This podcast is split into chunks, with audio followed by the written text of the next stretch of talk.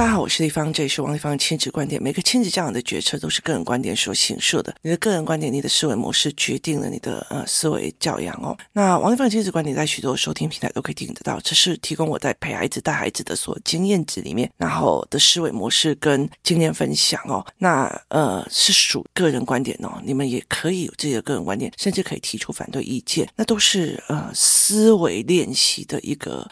过程哦，王立芳亲子观点在许多收听平台都听到。你有想要跟我们联系的地方，可以到我的粉丝专业跟我联系，或加入王立芳的亲子观点来社群，跟社群里面的父母一起聊天。那我们接下来会有很多的课程哦。那你如果想要线上课程，你可以到我的部落格去看哦。那最近我一直在疯狂的产出教案哦，所以我。都快要没有声音了，因为我写教案、说教案都要用声音，上课也要用声音，开会也要用声音，父母来咨询的我也要用声音了，Podcast 更是用声音哦，所以快要都没声音了。来，今天我们来讲夏令营的第二个思维，就是夏令营团体的组成。呃，我其实那个时候哦，我让我的女儿去台湾某一个夏令营的时候哦，那呃，她那时候其实她是一个营队。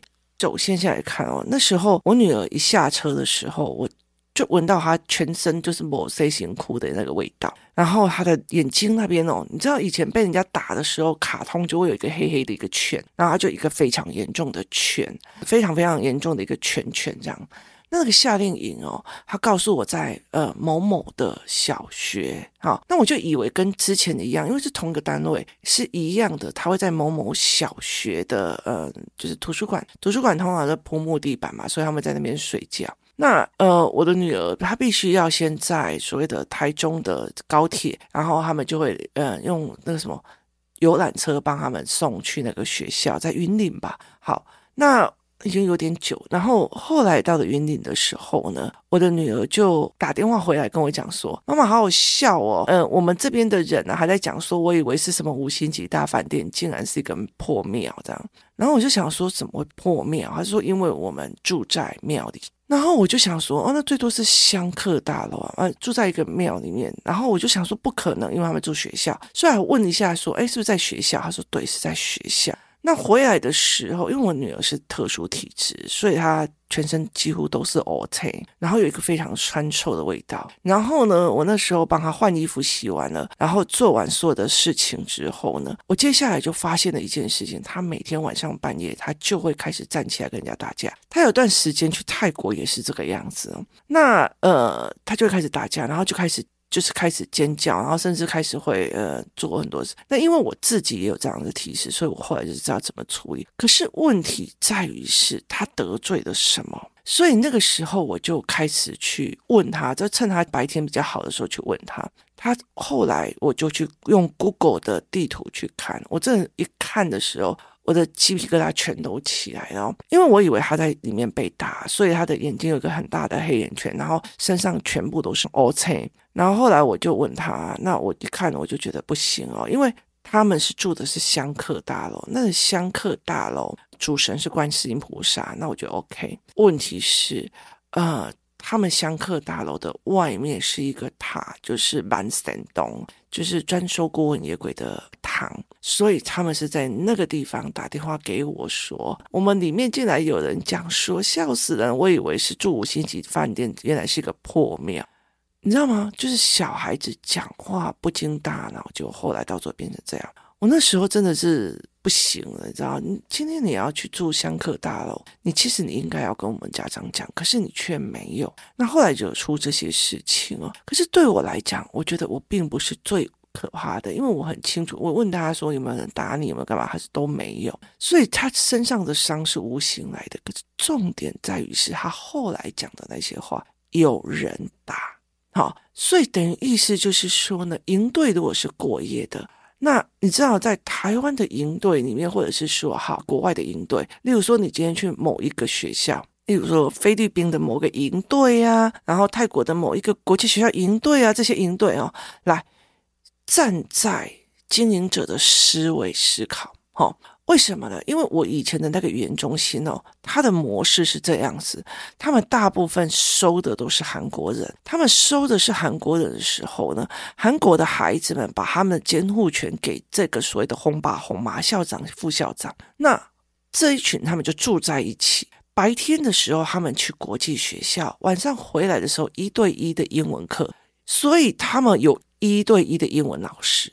可是这些英文老师都等于是四点才来上班。那七点到四点这段时间，他就收台湾的学生、中国的学生或其他零零散散来玩的半年啊、一个月啊这种的孩子哦。可是问题在于是，我去菲律宾的时候，他是呃一个一个，就是一对一，都是一对一，所以老师也不会对小孩怎样。问题在于是，你如果是海外 Happy 游学营的，它不是一对一教学，它是一个课程的。它是一个课程的，那你就要清楚哦，哈。例如说有呃上海帮的一群那种妈妈哦，或者是北京海淀鸡娃区的爸爸妈妈，他们把孩子放过去，然后去参加那个营队，他们都是揪一团的哦，他们就揪一团一团一团一团的。台湾也是一样，台湾的也是一样，就是哦，例如说我这一群哦，例如说我就去约了我的工作室的一群人一起去哦，好，这一群素质好的。好，品德好的就算了，你听我意思吗？好，后来我发现很多事，当晚上的时候，然后辅导员一离开的时候，集体霸凌的时间来了，看迷就捧胜利，所以那个时候，呃。那个老师在反对我们去宿务的时候，他就跟我们讲这件事情。那我那那时候也看了很多事情，然后包括我女儿跟我讲，他们在营队如果是过夜的时候，那种一群一群的男生是怎么去欺负那些落单的、比较瘦弱的那些男生，甚至如果没有过夜哦，他们都会去欺负这种天阿伯啊，刚来听不懂的哦。所以其实那时候我带我儿子去的时候哦，我专门去挑那种我。就住在学校旁边隔壁，就是只要我女儿觉得不对劲，或我儿子觉得最近冲回来，就可以找到我的一个部分哦。那重点是在我自己是不是一个很霸气的人哦？那畏畏缩缩的，我也没办法保护我自己的孩子。这是小孩子就觉得我不要跟妈妈讲，因为妈妈会不开心哦。所以其实。就是很多的东西，就是你教小孩，然后不开心就不要跟他讲啊，那人不喜欢你们就不要跟他讲。所以这个东西其实是不行的。所以我有时候会就觉得说，那你们就明讲啊，没有必要说不要讲啊。例如说我们约去看电影或干嘛，我们就约比较好约的嘛。然后说，哎呦，我你没有约他，我就以为不好讲。我没有啊，我只是刚刚谁在旁边，我就约谁，我根本就不会觉得说，呃，谁喜欢不喜欢。所以后来我就觉得，为什么要去看别人喜不喜欢来决定这件事情？所以后来。我的女儿就会跟我讲说：“哦，妈妈，你要看那个组织程度哦。”所以其实他就说，在那里哦，其实像韩国人也是会欺负那些落单的中国人哦，然后呃，中国群的也会去欺负那个落单的哦，台湾人，台湾人有时候很就是两三个人就去，或者是呃比较其他的族群的人哦，所以其实。孩子一群出去，我后来就跟我女儿讲说，如果我要让我的孩子去参加那种开放性的营队的话，我会一群去哦，因为至至少少不会被落单或不会怎么样。这种落单是多么的危险哦，因为其实有时候可能那种小孩子恶作剧啊，或者是把他推到那个游泳池啊，干嘛我都没有，小孩瞬间没了就是没了。就算他没有没了，他回来之后，他还要不要？他还要不要跟你去？他以后就觉得我的妈妈背弃我，我的妈妈把我丢到一。很危险的地方哦，所以其实我觉得在这很过的时候，是你还有没有办法去回复？这是可逆性，我们接下来会谈。所以我就后来就在跟你要不要去看它的组成成分哦？所以那个时候，呃，那个老师反对我们去的时候，他就说你为什么不要去欧美？那个时候我去研究所欧美的营队，既又贵哦。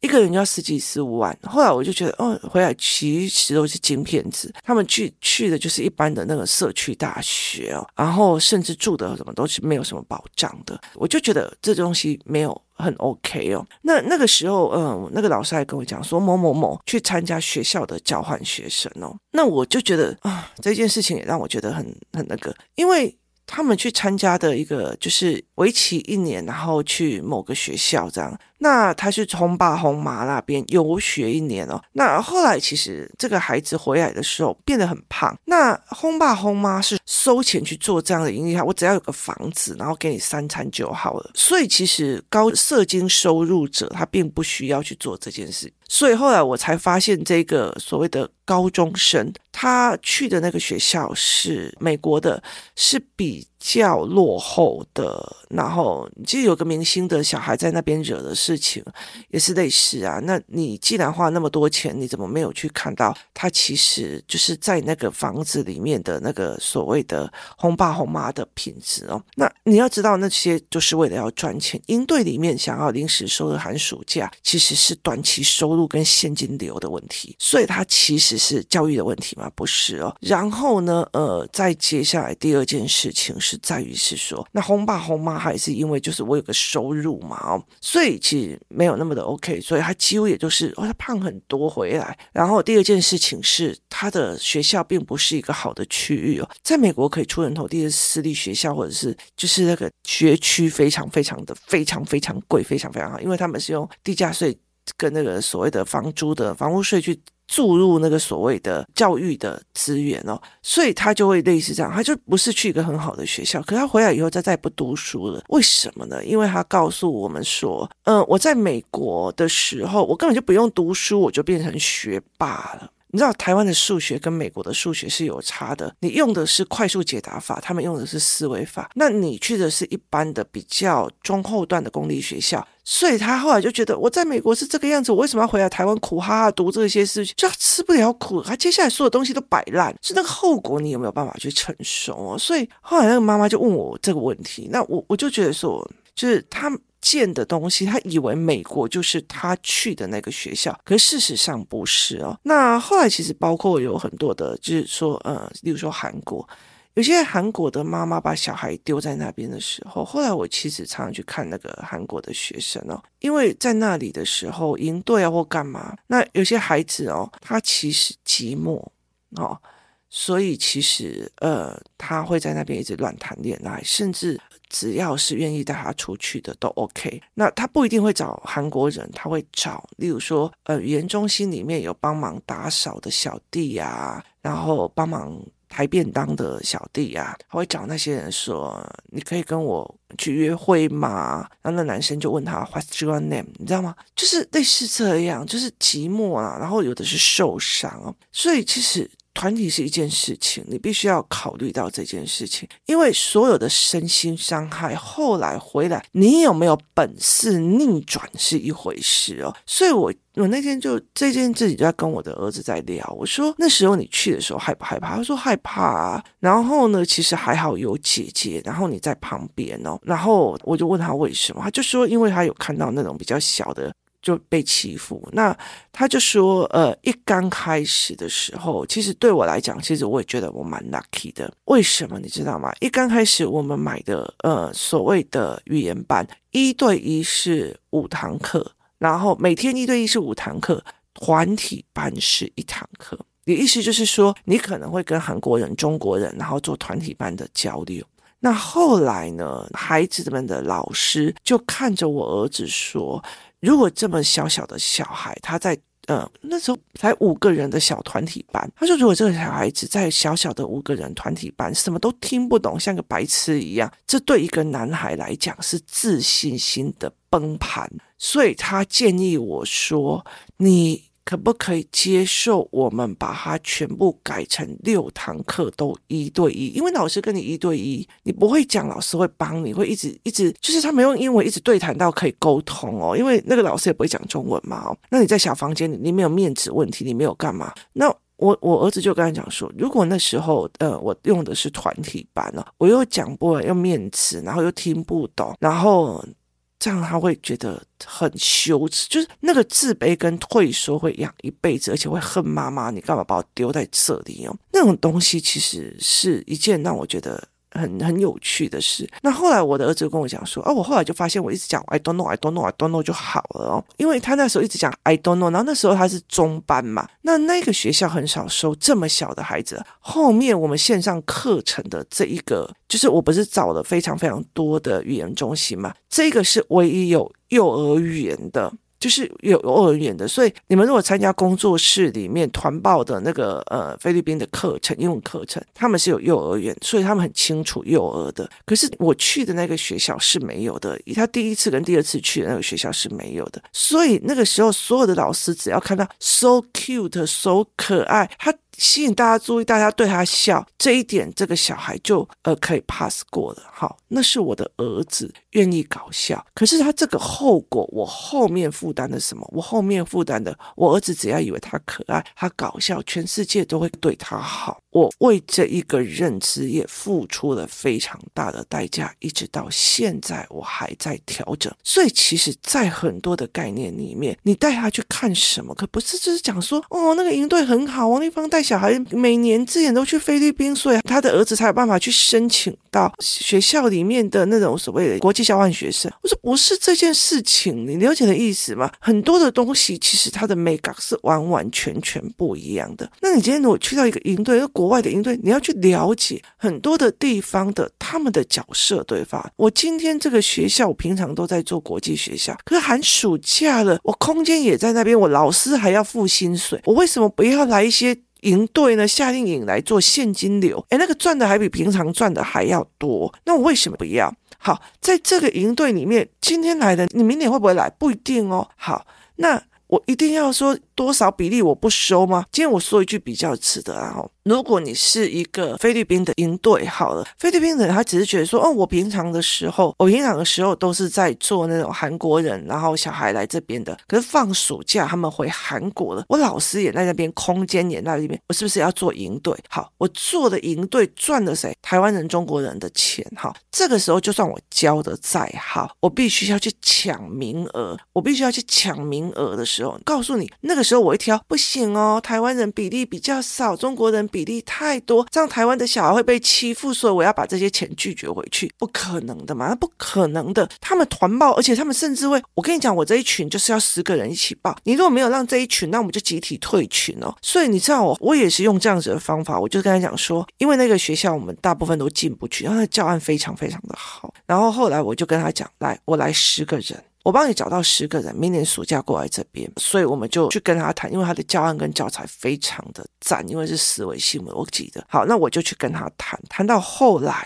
我们才有办法安插暑期营的进去上课。可是最终最终到最后没有去，为什么？因为疫情的关系。因为疫情，后来我们就没有办法过去了，然后没有办法去做这件事情哦。可是那个时候，因为我们有联系方式，也因为疫情，所以因为他们每年都是要抢的，所以我们才有线上的名额。所以有很多人在看说，哎，我们团购线上的英文名额，就是在团购这一家。这就是我们那时候的思维模式，因为他们这一家跟当地的国际学校是有合作的，就是他们会协助孩子们去考那个英国的国际学校，然后再加上他们的教案费。非常的不错，所以那个东西是完全不一样的思维。是我那时候也跟他讲说，我直接来十个，我就直接安插十个人进去哦。所以那也是团队思维。可是你如果想想看，你如果是散打兵，那你去开放性的营队的时候，那你要了解到他们一群一群来。好，你遇到好的就算了，那你遇到不好的，你的孩子有没有可能被霸凌或者被被欺负？安全性是怎么样？你不要指望所有的老师哦，尤其是有什么海边的。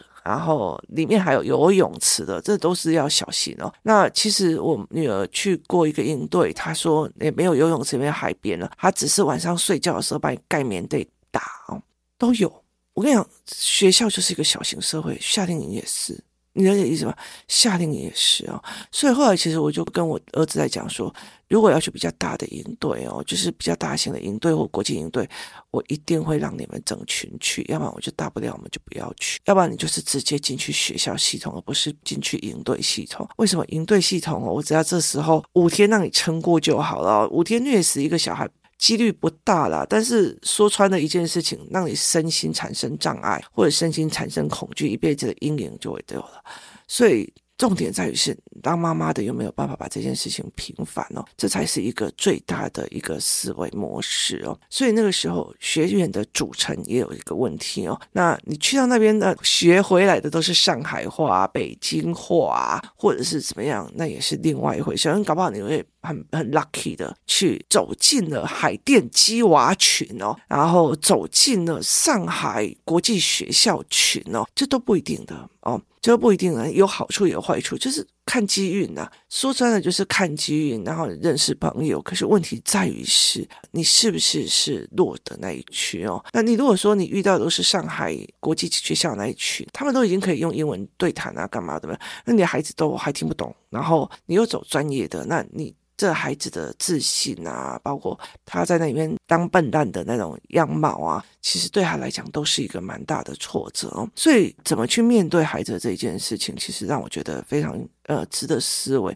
就是夏令营的孩子的组成是他们遇到的是什么样的人，去怎么样的东西？那。就你自己去决定哦，因为有些人就只是要让他去结交世界各国的人，有些人只是要他去读英文，有些人要去读学科。可是你要把那个后果跟后续想得非常非常的清晰哦。那组成分子是一回事哦，你甚至比在台湾的学校还不可控。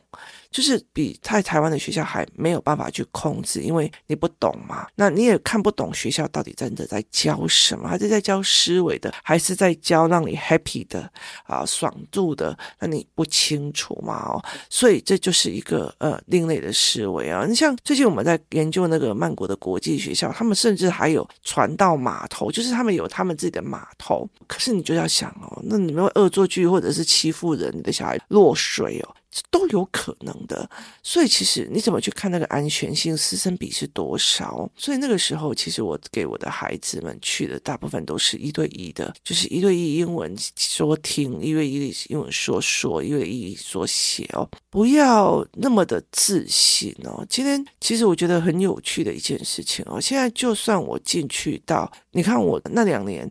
跟着孩子们去宿务，然后教的非常非常多的，就是语言中心的 manager，就是那个经理。因为我每次去参访，就是找经理，找经理，中文经理或干嘛。那你会变成是朋友吗？其实没有嘛。哦，那最重要是变成朋友，或变成思维性的朋友，或拉低赛朋友，或者避免我被霸凌而变成的朋友。因为我要跟着他一起打那个中国来的，那个呃新加坡来的。好。我要跟他一起打那个，我才不会变成下一个被打的。这就是完全不同的思维。我觉得这个东西其实也要看哦。真的，小孩子的社会是一个非常可怕的小型社会哦。那。很大的一件事情是在于是，你有没有办法逆转伤害跟身心伤害的问题哦？我遇到非常非常多的孩子是逆转不回来的，父母没有那个能力去把他逆转回来，甚至不知道问题点出在哪里哦。这才是一个非常重要的概念哦。那像呃那时候交换学生去到那边一年的孩子，他其实去到那边到最后是。身体刺青啊，然后做了非常多的事情。重点他回来，他觉得我都不读书，我在那个学校都是学霸，他完全不知道那个学校申请到大学的机遇简直就是零啊！所以我就觉得非常非常的有趣哦。那是谁给你这样子的错误？以为那就是美国，那不一定的哦。所以我觉得在呃学校的心态是一回事，你的心态是一回事，孩子的心态又会怎么发展的是一回事。我觉得父母不要在那个自我想象当中。去做，就是他不要再自我想象说，哦，我好像把你丢去英文夏令营，回来你就英文很棒哦。其实没有的，我还遇到一个妈妈，她每年都带着孩子去一个英国的夏令营，那个夏令营我研究过的，一个月一个月是六十万，然后她跟她孩子一起上，所以他们每年寒暑假就是花一百万哦。那在那个地方，可是问题是。在教身心灵治疗，可是后来他跟他的孩子感情非常非常的差，孩子是恨他的，所以其实在这整个过程，他妈妈也跟着去哦。那我们有空再来讲这件事情哦。其实不是你带着孩子出去玩，你们的亲子关系就是加成的，这完全不一样。今天谢谢大家收听，我们明天见。